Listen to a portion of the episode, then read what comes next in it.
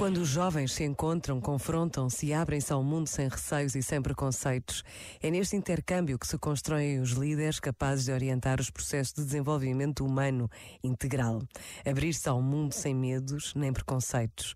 O Papa Francisco identifica os jovens como protagonistas desta capacidade de estar na vida.